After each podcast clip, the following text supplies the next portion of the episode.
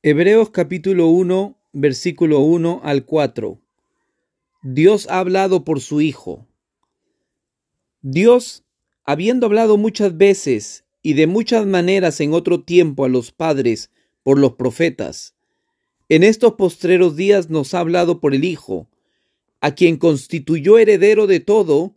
y por quien asimismo hizo el universo,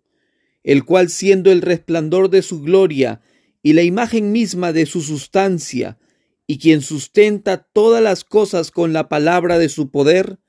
habiendo efectuado la purificación de nuestros pecados por medio de sí mismo, se sentó a la diestra de la majestad en las alturas, hecho tanto superior a los ángeles, cuanto heredó más excelente nombre que ellos